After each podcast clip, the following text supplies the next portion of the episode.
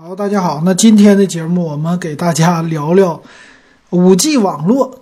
最近这个词呢，也是根据五 G 网络马上就要推出商业的套餐了有关系哈。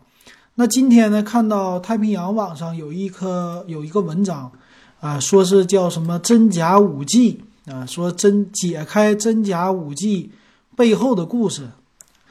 那这个五 G 呢，到底是怎么回事儿？那简单给大家说一下，它这篇文章里边的概念哈。它这个概念呢，现在就是说，五 G 呢有两种的组网模式啊，就是简单的缩写哈，一个叫 NSA，一个叫 SA，这两个概念，可能很多人呢不是特别的清楚，但是呢，慢慢的随着这个两个词会越来越普遍的应用，我们呢。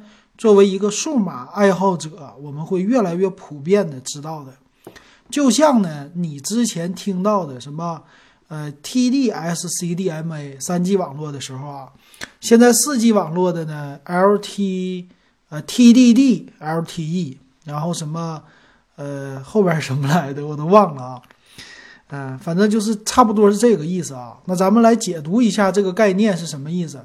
啊，这个 NSA 和 SA 呢？你看啊，它俩之间差了一个 N，前面就差了一个 N，后边都是 SA，这是啥意思呢？呃，简单翻译成中文，NSA 就是非，就是 No 啊，非独立组网；SA 呢就是独立组网。那这个 NSA 可以解释成就是 No SA，就不是独立组网的。什么叫独立组网呢？独立组网呢，就是说单独自己建立一套五 G 的网络，啊，这个意思呢，就是咱们说那个信号塔都是现成的啊，咱们就在上边单独拿一个五 G 网络的基站，纯的五 G 的基站，不向下兼容，我们自己单独建一套，这个叫五 G 的基站的网络，这个叫 SA。简单来说，那这个 NSA 就非独立的呢。也就是说，它呀是一个四 G 过渡到五 G 的这么的现在的一个东西啊。那这两个的区别呢，主要来说是投入啊。这个就像咱们家，呃，买一些东西，或者说你搬新家了，你搬新家呢有两种方式，一种方式呢就是你们家呀搬新房子买新楼，所有的东西都是新的，就你们家的那些家用电器啊，你们的锅碗瓢盆，包括你们的衣服裤子。啊，这些东西全是新的，直接呢拎包入住，连包都不用人拎了啊，人就进去就住了。这个就是 SA 网络，NSA 呢，也就是说你家买了一个新房子啊，这个新房子里边呢，你配上一些新电器，但是呢，你的一些锅碗瓢盆啊，你的一些衣服啊，乱七八糟的，你得搬进去啊。这种相对于来说呢，你这就叫拎包入住。啊，但是这样的方式呢，你比较省钱啊。你们家的东西投入不是一下子那么大，甚至有的人呢，新买一个房子，连家用电器有的都给搬过去，像搬家一样哈。这个主要就是为了节省成本啊。刚开始装修的时候没那么多钱了，对吧？买房子一部分钱，装修一部分钱没了啊。这家用电器我过两年我慢慢更新。那这个 NSA 呢，就是现在的形式。我们现在的四 G 网络好像已经非常的发达，非常的成熟，建设这么多年了。但是五 G 网络呢，一旦要建设的话，这个投入的成本非常的高。你得想啊，这么多的基站，如果你单独建一套五 G 的基站的话，这个花的钱非常多的。比如说，咱一个基站拿它算三千块钱，这个具体价钱我不知道哈，肯定高于三千啊。如果一个三千的话，你投入。比如说你这个信号塔，你至少你得搞个两三个吧，啊，为了这个容量，对吧？搞两三个，那这样的话你得花多少钱呢？一个塔你可能就一万块钱，那你有一百万个塔，一百万块钱，啊，一个亿，几十个亿，对吧？这么的来投入啊。但是现在呢，它叫非独立组网 NSA 之后呢，就是在现有的四 G 基础之上，我做一个升级啊，有可能是说现有的设备我就换一些主板。我利用现有的这些天线呢，现有的一些零部件，我把里边的核心的一些技术我给它改一下，这样的话呢，它就支持五 G 的网络了。但是具体五 G 网络什么低延迟啊，这个特性我们懂了。但具体说它里边的芯片要换到什么程度才算是五 G 网络，这个我就不懂了哈。我们可能大部分人也不太了解了。但是呢，我们明白这两个的意思之后呢，我们就知道这个 NSA 呢，它就算是一个过渡，涉及到它这个基站呢里边中间有一个，呃，这算是叫什么？两个东西的一个过渡啊。它它这里边举的例子叫一个是 EPC，这个 EPC 这个词我不懂啊，反正它这个意思呢，就是说要通过 4G 网络，用现有的网络啊，我还是传输一下，传输完了之后呢，我给你的信号变成 5G 信号，也就是说呢。呃，这个网络的速度肯定没有纯五 G 那么快的，这是一个过渡。这个其实在任何一代过渡的时候都有，两 G 到三 G 的时候呢，有二点五 G 这么一个过渡，就是说速度在原来的基础之上大幅度的提高了。提高之后呢，哎，它就变成了啊，跟三 G 差不多哈。但是呢，其实三 G 马上这个网络一上来之后，哎呀，这个二点五 G 就觉得特别慢了。所以三三 G 网络向四 G 网络过渡的时候，也有三点五 G。当时三点五 G 的网络呢，下载速度也挺快啊，也能达到个一兆、两兆。但是到了四 G 网络的时候呢，就轻松达到三兆了。你不能说它一下达到六兆，但是每秒三兆 OK 的。所以这个四 G 网向五 G 网过渡的时候呢，可能是每秒达到四兆或者五兆，很 OK。但是未来的一个五 G 网络可能一下子就是六七兆起步了。有可能就是这个意思哈，这是一个过渡的，所以最终的一个形态呢叫 SA 的模式，SA 呢就是独立组一个五 G 网，也就是说真正的五 G 网络的运营。那其实现在的四 G 网络呢，我们当时提出来的这些概念呢，呃，这个是2013年开始正式商用的，到现在呢已经过去六年了哈。那到了去年。今年才开始应用叫四 G 的 LTE 的这个叫 VoLTE 的通话，也就是说，真正的用四 G 来进行语音的通话啊，也可以说四 G 的网络到现在才开始普及一些当初提出来的概念啊，这个是不一样的。那现在的五 G 呢，肯定也是这样的哈，将来什么六 G、七 G、八 G、一百 G 啊，它中间都得有过渡，这个呢是取决于呃。任何一个设备的建设的啊，毕竟它有一个建设升级的一个过程哈，当然还有投入产出的过程。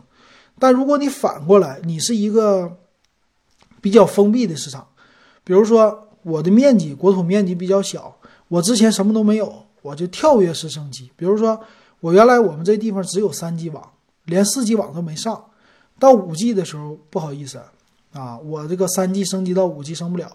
我直接呢就只能建五 G 的基站，所以这个模式呢就是 SA 模式了，啊，就这么个意思啊。但是肯定他们俩之间的技术是不一样的，有一些区别的。所以现在的手机呢，他们会介绍我的手机呢是哪种模式的啊。很多的手机之前我做点评的时候给大家说了，它支持的就是 NSA 的网络啊，也就是 NSA 模式下的五 G 网。并不包括 SA 模式的，这个之前我给大家简单的理解为叫 TDD，呃，这个什么 TDD LTE，然后又是什么 LTE 是吧？有三种的，四 G 网有三种，三 G 网也有三种网络模式啊。所以现在这个要看的哈，每一个手机要看。你比如说一些小的国家哈，他们之前四 G 不是特别发达的时候，它直接就可以上五 G。比如之前咱们说小国土面积的国家，在欧洲特别流行吧？欧洲那些小国土面积可能也就是咱们有的就是一个省那么大，有的呢就一个市那么大。那这样的话呢，你要是部署一个五 G 网络，你单独建一套和原来四 G 网并行的，这个花的钱不是那么特别多，一般。欧洲国家这些政府比较富裕的话，他们是有这个钱直接上到五 G 的。那这样的话呢，就是一步到位，省事儿了哈，不用花那么多的呃时间精力，直接就兼容下一代。啊，这样的话呢，老百姓的网络速度也快。那这个都经常发生在小国家。你比如说咱们旁边的韩国，韩国的网速一直都非常的快。你看他们部署五 G 网络呢，现在其实也是比我们领先的，而且我相信他们的部署的速度肯定比我们快。这个呢，因为他们的国土面积小，你这一个首尔的城市就占了全韩国一半的人口，剩下再布局每个其他的城市呢，这个基站它就不用建那么多了啊。它总体来说建一个基站就相当于咱们一个上海，啊，咱一个上海市。建的这些基站，OK 就够整个韩国一个国家的基站了。那你想，这个你用运营商的这些钱全使劲投入的话，你才投入多少个基站呢？所以它的网络覆盖会发展很快的。所以其实呢，我不知道他们是不是 NSA 啊，但是推断应该直接就上非独立组网的了，这样的快速的来组网啊。但不排除他们可能用 NSA。所以这就是。啊，五 G 网络现在的这么的一个概念，那我们用的手机呢，肯定的，前期我们就是用一个过渡的手机，包括芯片呢，最开始都是一个过渡的芯片，呃，外挂一些五 G 的基带。你像现在的芯片，它支持骁龙八五五 Plus 的话，它支持的是呃四 G 网，它其实应该也是外挂一个的啊，外挂一个芯片。然后支持的是五 G 的网络，这两个网络你来拼啊，你来切换，就这个意思啊。所以我觉得呢，现在的五 G 手机啊，全都是过渡手机，没有说真正的那种天生的五 G 手机，这个很正常。四 G 当时候也没有全网通，是吧？全网通四 G，当时都都感感觉感觉哈，简直都不能实现啊，就这种感觉。所以现在呢，我们要给它时间过渡。啊，就是可能是两年、三年的过渡，最后呢发展出来真正的多模的五 G 成熟的技术的手机，这个在全世界还有一部分要提高的啊，这么一个过程哈。这简单就把五 G 网络说到这儿，所以我的意思呢，咱也可以简单回顾一下四 G 网当年四 G 网络推出的时候，哎，大家这些媒体呀，反正。都是媒体在这儿，呃，炒作、炒作、炒作。当时媒体是怎么炒炒的？啊，当时媒体怎么说的？咱们看看，他们吹的和现在是不是一样？所以你就历史借鉴呗，你知道以前他怎么说的了，现在你就别被他忽悠啊，就不要你爱咋说咋说，反正我不买啊，我等你成熟了我再买，OK 是吧？不用太着急。所以咱们来看一看，这个就是一个四季来了的专题啊。那这个专题呢，我找了新华社的、新华社的新华网的，他那专题已经访问不了了。那我们来看看啊，这个是网易的，网易还好，它的专题文章都还在。这个文章呢是二零一三年十二月份发布的，当时的四 G 网络正式的商用了啊，整个呢市场都沸腾起来了。那这个标题呢叫“四 G 应用五连拆”啊，这是差不多六年前的。除了高清视频，还能播放，还能做什么呢？啊，这是四 G 网络哈。他说，第一个猜想一是新闻回传啊，对于广大新闻工作者来说，四 G 的网络将成为他们的得力助手啊。他们可以呢，在肩扛式的摄像机传输模块上插入四 G 上网卡，并且连接上网络，就可以随时搭建一个新闻直播间。或者把卫星转播车开到现场，利用 4G 网络即摄即传的技术，哎，给一电视台做直播。那现在呢，这个 4G 网络直播已经普及了，但是呢，它的这个普及呢，呃，有摄像机的，但是呢，他没有想到的是，并不是摄像机啊，是手机担任了一个 4G 网络采集信息的这么一个东西啊，啊，这个是实现了，而且呢，他猜想的第一个。这个可以原封不动的啊，这个新闻原封不动的拿到五 G 上，啊，五 G 呢，第一个应用就是新闻回传，在一个肩扛式摄像机或者手机上有五 G 模块，你就可以实时拍摄画面，传播到全国、全世界任何一个地方的这个直播间 啊。这看来是对电视行业来说，是对网络的依赖很高了哈。那他这个说什么呢？说是啊，直播画面与现场四 G 啊，说是时间误差不超过一秒，那其实已经达到我们现在的要求了。那五 G 网络呢，也还是不超过一秒啊，基本上就这样了，不可能做到完全实时的吧？这是第一个。那再看看它猜想第二个啊，四 G 当时的网络的猜想，第二个是智能交通。智能交通说四 G 网络呀，在高速环境下可以实时拍摄、即时传送道路监控画面，让交警呢可以掌握城市的一个发展。那说呢，在四 G 网络部署较快的广州、深圳这些城市啊，交管部门已经尝试用 TD-LTE 的四 G 网络，通过警务车上部署车载摄像头，把现场的拍摄高清视频回传到指挥中心，啊，也就是说做一个实时的动态的直播。那这个技术呢，现在其实应该应用的也很广泛了哈。但是呢，这个四 G。啊，在监控领域啊，其实应用的确实挺广泛的啊，这一点上还是猜想的比较正确正确哈。那到了五 G 呢，其实还是的，这个完全也是原封不动，在智能交通上，将来肯定还是用到五 G 网，放在汽车上，放在监控上，各个地方上啊，四 G 变五 G 没变化。咱再来看猜想三，车联网，车联网这个技术呢？在五 G 网络的时候提出来的特别多，但是大家都没有猜想到哈，在四 G 网络刚刚应用的时候就已经猜想出来了。这个呢，他说是智能汽车。这个智能汽车的意思呢，就是要车载的电器啊，汽车要互联网化、自动化和电气化啊。简单来说，就是让汽车连接网络，动态获取知识。那这个是这个概念，他说是可以解决叫智能交通、安全救助等一系列问题。那这个事儿呢，其实在四 G 阶段哈，车联网技术没有应用起来啊。这个又提到五 G 网络的这时候了，五 G 网络能不能实现呢？我们要看了。但是呢，有一个变化，就是四 G 网络呀，在汽车的中控上边确实应用起来了，已经代替了 CD。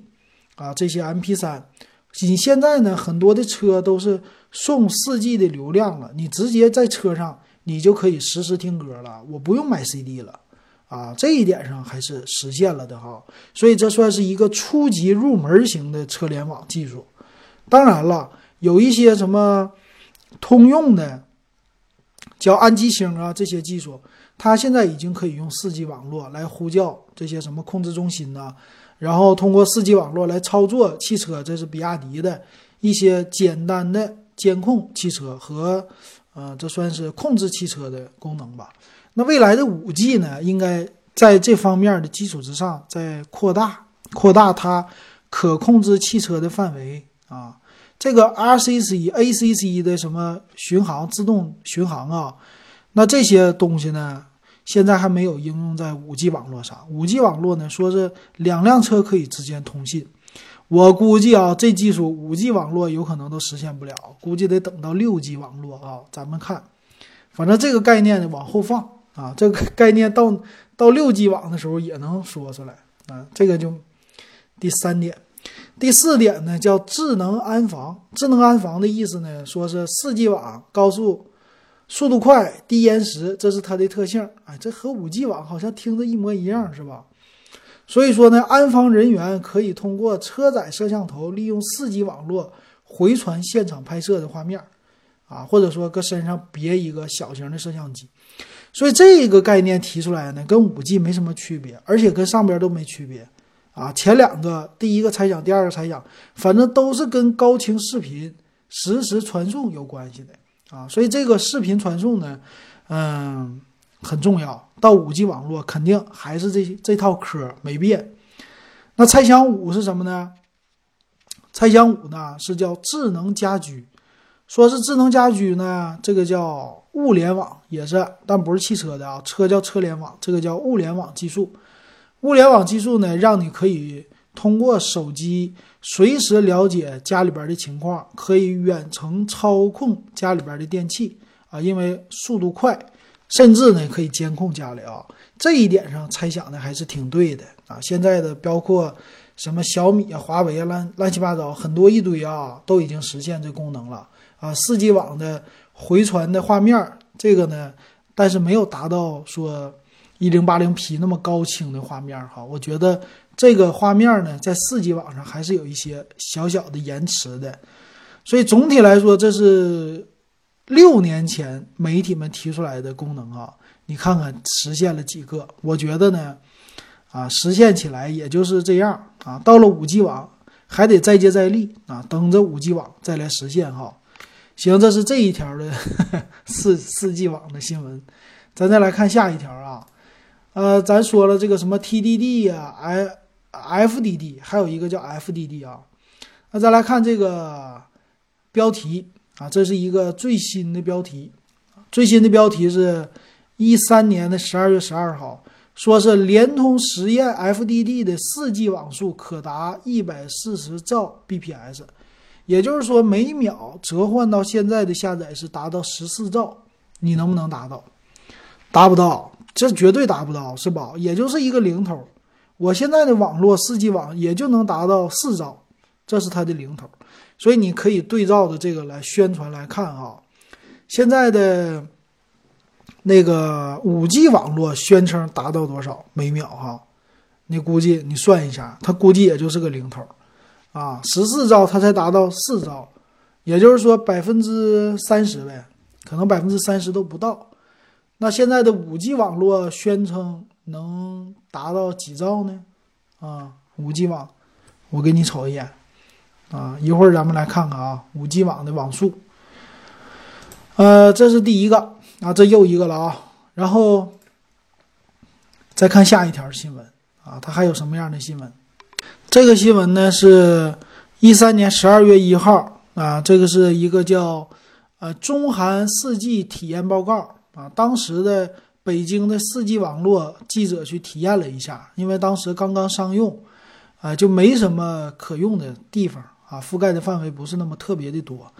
它测试的结果下来呢，在四 G 网络哈，下载速度可以达到每秒六兆啊，这是一个速度。上传的每秒一点二兆，很接近于我们现在的一个实际的体验哈。那三 G 上网卡呢？他说上行啊和下行都只有一百二十 Kbps 啊，是不是这种体验呢？我觉得可能有点不是哈。三 G 网在我的体验是达到每秒一兆两兆。啊，稳定在一兆还是可以的哈，所以能看出来，四 G 网差不多是三 G 网的四五倍这样的来说吧，四五倍还是可信的啊。这是四 G 网啊，这是当时的一个。那现在呢，你就想一想吧，现在等着马上，我估计到十二月份也就是试商用了，正好六年前的事儿。到十二月份商用的时候，肯定还得有记者去实验的。等他实验了以后呢，咱们看看。它的网速能达到多少哈？还有什么呢？我再挑一挑之前的新闻给大家说一说啊。对，咱们说说这个网络吧。啊，他这个有一些文章已经点不开了啊，点不开了呢，我就给他说这个专题吧。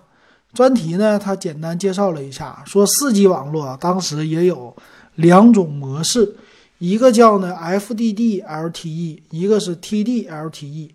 说这个两种的在技术上没什么太大差别，但是 FDD 的它是适合更广的一个覆盖，TD 的呢适合室内覆盖、室外扩容。所以当时的一些手机啊都单独支持 FDD 或者是 TDD。后来呢啊这个 FDD 和 TD 这两个呀就慢慢的融合了。啊，融合到现在呢，你的手机就是真正的四 G 全网通了哈，这是提出一个概念，所以跟现在的五 G 很像啊，NSA、SA 这个具体技术咱不管它，所以现在的手机都支持一种啊，支持一种，但未来呢，应该就支持两种合并了啊。然后第一批上来的终端，终端呢是呃，当时三星的 S 三或者 S 四吧看的。苹果呢是 iPhone 五 C、iPhone 五 S 那一代，然后华为呢就老一点的啊，中兴、华为、酷派那个时候还是中华酷联的时代啊，就这样的啊。啊，其他的应用起来和五 G 都没什么区别了。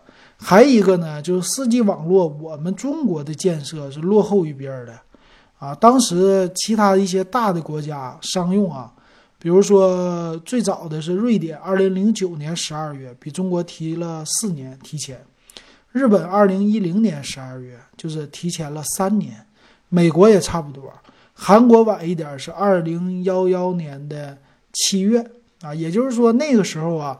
四 G 网，我们中国的一个建设还是晚于世界的，但是到了五 G 网，已经跟世界同步了，甚至呢，已经比别的国家提前了，提前了很多哈。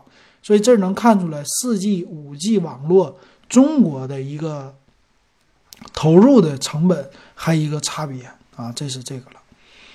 那当时呢，没有预估出来的技术呢，也有哈。当时很多的媒体啊，其实没有料到，现在呢出来了一个今日头条，出来了一个抖音，特别的火。在三 G 网络的时代呀，四 G 网络的时代，微信还都是啊挺火的，但是呢，直播可不火啊。这无论是音频直播还是视频直播，这都不是四 G 啊，都不是三 G 网络应该干的事儿。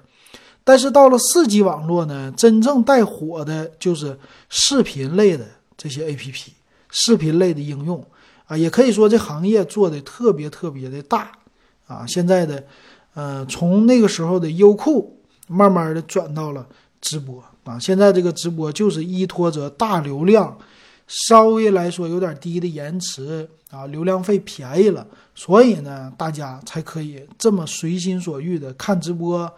听歌这些东西，那未来的五 G 呢？咱们可以想一想，直播呢，在五 G 的时代，你不能说它被淘汰了，但差不多呢，它就是已经算是平常的一个事儿了啊，不可能再变成一个风口，特别特别的火了。那未来五 G 呢，它有比现在更快的一个网速啊，更低的一个延迟，之间呢，可能还会有交互。但是到了我们老百姓呢，我觉得哈，咱推算一下，就是大的吞吐量。这个大吞吐量呢，可能啊，在 VR 的领域和 4K 的领域会有一些建树的。我觉得呢，4K 和 VR 是息息相关的，因为从之前呢，我用 VR 眼镜的一些体验上来看，我的手机是一零八零 P 的屏幕的话呀，我的看起来的效果非常的差，不好。啊，就是因为它要把一零八零 P 啊切分成两个，左眼一个屏幕，右眼一个屏幕，就变成了七二零 P，直接画质就降倍了。但是我们已经习惯看一零八零 P 了嘛，所以未来呢，要让这个画质提高，就一定要达到四 K。四 K 的话，那可能就是每边是个一零八零 P 这个眼睛，这样合成的画面是一零八零 P。那这样的话呢，对你的手机的处理能力。提高了要求，还有呢，对你网速也要求提高了。那其实 VR 的一旦眼镜啊这些技术能在五 G 网络的时候普及的话，我觉得这个 VR 眼镜也会变得特别的小巧的。因为现在这个眼镜呢比较傻，比较大啊，虽然说看起来已经很不错了哈，但是对于未来的携带还是非常不友好的。我觉得可能呢，未来的 VR 的眼镜啊，会做的真的就像我们的眼镜一样，稍微呢可能厚一点儿。但是呢，呃，有两种方式。未来呢，一种方式就像我们现在的眼镜夹一样，哎，你往上一戴，你近视眼也能戴，你不用摘眼镜，一戴你就可以用，而且呢是无线的，就和我们现在的无线的蓝牙的耳机就很像了啊。这样的话才真正的方便。从兜里边拿出来，可以随时随地的 VR。那当然了，这个有一个就是要把你的眼睛罩住，全黑的模式。那这个怎么解决？就交给那些厂商了啊。反正趋势呢，就是越来越薄，越来越轻，越来越小啊。这个看看他们怎么做啊。这是我能想到的其中的一个领域。另外的领域呢？我觉得是一些人工的服务啊，服务业的领域啊，也可能在五 G 迎来一些变化。比如说，现在四 G 网的外卖已经很火了，那五 G 网络的时候，啊，这个外卖肯定还要有的，但是一些人工的服务啊，比如说我去银行啊，啊，或者说去哪里办事儿啊，那你比如说现在我们要去政府机构办事儿啊，我们还是要跑到那儿。那未来这个五 G 网络应用了，甚至六 G 网络应用了，我能不能那个虚拟化的我就过去办事儿呢？啊，现在已经有了电子身份证了，啊，未来呢电子户口本是不是也得有啊？啊，电子的人脸人脸识别现在已经有了 AI，那这些技术都已经有的情况下，我是不是就可以人不去了，我直接脸过去了，对吧？啊，现在我们手机开卡。就是直接在你手机上 AI 就行了，就能操作了。那未来办一些的，办一些事儿啊，啊，这什么社保啊，乱七八糟的这些东西，我是不是就不用去了？我利用五 G 网络的高延时啊、低延迟、高传输这么一个特性啊，而且手机性能更强了，我直接用手机就能办这个业务了啊，我可以直接跟你面对面的跟你操作了，是不是就能这样呢？加上强大的一个 AI 的技术，那这样的话呢，未来的 AI 的这些领域啊，一旦应用起来，我们的生活我估计会更加便利的。我甚至呢，我觉得啊，这种的叫人体监控的这些设备啊，你比如说现在我们能用的小米的，或者说一些的手环，但是很多人的需求呢是我要测心率，我给老人测啊，老人的一些健康的。监测的这些领域，我能不能给它用到五 G 网络？而且这个东西能不能就是更简单一点？比如说实时的心电图，啊，还有一些身体的指标，我直接通过一个设备或者两个设备或者几个设备，我带在我的身上，我就可以实时的了，实时来监测了。然后有什么问题呢？这个数据就会上传，啊，这样的话就有医生。帮我来判断，甚至 AI 的医生简单的一些身体指标的分析，完全用 AI 来判断。这个最近不是说，呃，一些什么肺癌呀，还是什么癌症，通过 CT 扫描完了以后，或者核磁共振扫描了之后，呃，通过 AI 来分析的话，这个图像主要是图像的内容啊，这个人分析和 AI 分析的准确率，AI 更高。所以未来有可能哈，你去看病，这些医生呢给你分析的时候用的都是强大的 AI 啊。医生的话可能看的报告就是辅助了，这个未来可能会是一个趋势，有可能啊治病啊救人呐，甚至未来的强大计算的演算呢，包括这个。啊，研发药物啊，都有可能用上 AI 的啊，这个对我们的病来说是一个好事儿。那这个就扯远了，跟五 G 没关系了啊。未来的人类的发展了，那这个就不说了。所以这个大概咱们就是以史为鉴，通过四 G 网络，咱们来看看五 G 网络能干啥。嗯，基本上就是这样的啊。大概我能猜到的地方啊，咱们等三年。我希望我的节目呢，三年以后还在做。等三年以后，咱们来看看看咱这事儿是不是啊？我猜对了啊！然后你们呢有什么猜的啊？有什么那个想法可以加我的微信 w e b 幺五三，在咱们的微信群呢群里边给大家说一说，大家唠一唠啊！行，那今天的节目呢说到这儿，感谢大家的收听。